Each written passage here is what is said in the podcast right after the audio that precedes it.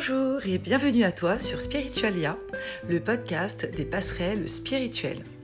Ici, je t'invite à découvrir ce qui se fait, ce qui existe, ce qui a déjà été testé dans le domaine du développement personnel et de la spiritualité. Après, à toi de suivre ces chemins, d'emprunter ces passerelles pour te créer tes propres expériences et ton propre vécu à ton rythme et selon tes besoins. Bienvenue dans Spiritualia, je te souhaite une bonne écoute. Bonjour, aujourd'hui dans Spiritualia, nous allons nous intéresser aux animaux totems. Tu as certainement déjà entendu parler de l'animal totem sans pour autant savoir vraiment de quoi il s'agit, pourquoi le rencontrer et surtout comment. Nous allons donc voir ensemble quelles solutions tu peux trouver pour découvrir ton animal totem. Tout d'abord, pourquoi un animal totem? Eh bien, dans toutes les traditions chamaniques, l'homme a toujours cherché à se relier avec son animal totem.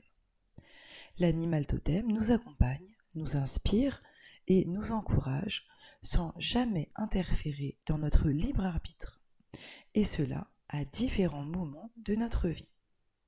Il faut savoir que tu es susceptible de développer une relation avec plusieurs animaux totems qui te guideront au cours des différentes phases de ta vie. Ces autres formes d'animaux sont des animaux de guérison, des animaux qui t'accompagnent ponctuellement pour te guider à certains moments et face à certaines problématiques que tu peux rencontrer. Il faut souligner que nous n'avons qu'un seul animal totem à proprement parler. Celui-ci te sera fidèle et t'accompagnera toute ta vie. Découvrir ton animal totem peut révéler des indications intéressantes qui sommeillent en toi sur ta personnalité, sur tes compétences ou sur ta situation à un instant donné. À partir de maintenant, tu te demandes sûrement comment rencontrer ton animal totem. Il existe différentes méditations qui visent à te relier à ton animal totem. Généralement, ces méditations ont lieu en position allongée pour te permettre d'être totalement détendu. Relaxe-toi, respire profondément. L'animal totem apparaît généralement comme une vision assez claire. Cette vision peut être fugitive ou bien plus récurrente.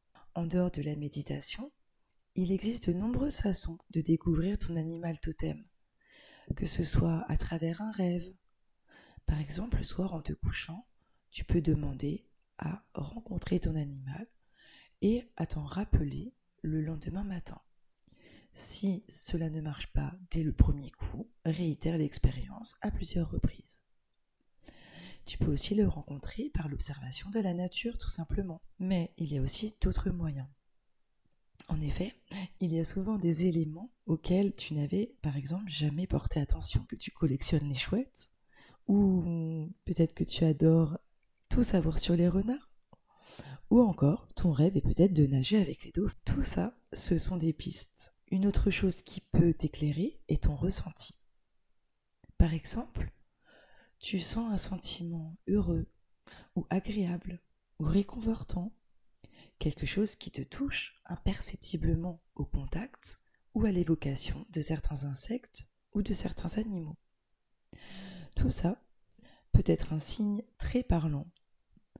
Par exemple, tu adores observer une araignée tisser sa toile, ou bien observer une abeille butiner, ou encore regarder les cercles que décrit un rapace dans le ciel.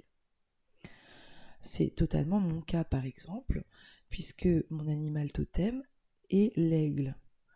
Je suis totalement fascinée et captivée dès que je croise un aigle ou une buse, immobile ou en train de décrire des cercles, je me sens reliée, je me sens touchée et je me dis forcément qu'il y a un message pour moi à cet instant. Du coup, j'essaye de me concentrer sur mes dernières pensées pour voir pourquoi euh, cet animal m'est apparu à cet instant donné. Après la rencontre avec ton animal totem, il n'est pas rare que sa présence se manifeste sous d'autres formes. cela peut être une image qui attire ton attention sur un magazine, une photo que l'on t'offre, euh, une figurine, un pendentif, un bijou.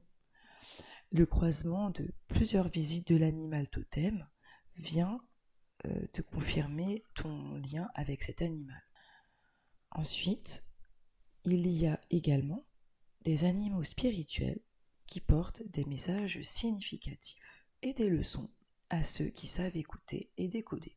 Une fonction de ton animal spirituel, donc ce n'est plus ton animal totem, c'est d'autres types d'animaux mais qui sont très proches de toi, et qui consiste à te guider et à attirer ton attention sur ce qui doit être reconnu ou bien traité, ou bien pour te montrer une compétence que tu peux utiliser ou bien développer davantage.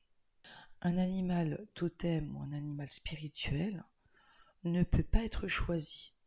Il te choisit. Par exemple, actuellement, je vis en appartement, j'ai euh, beaucoup de fourmis chez moi, sans raison.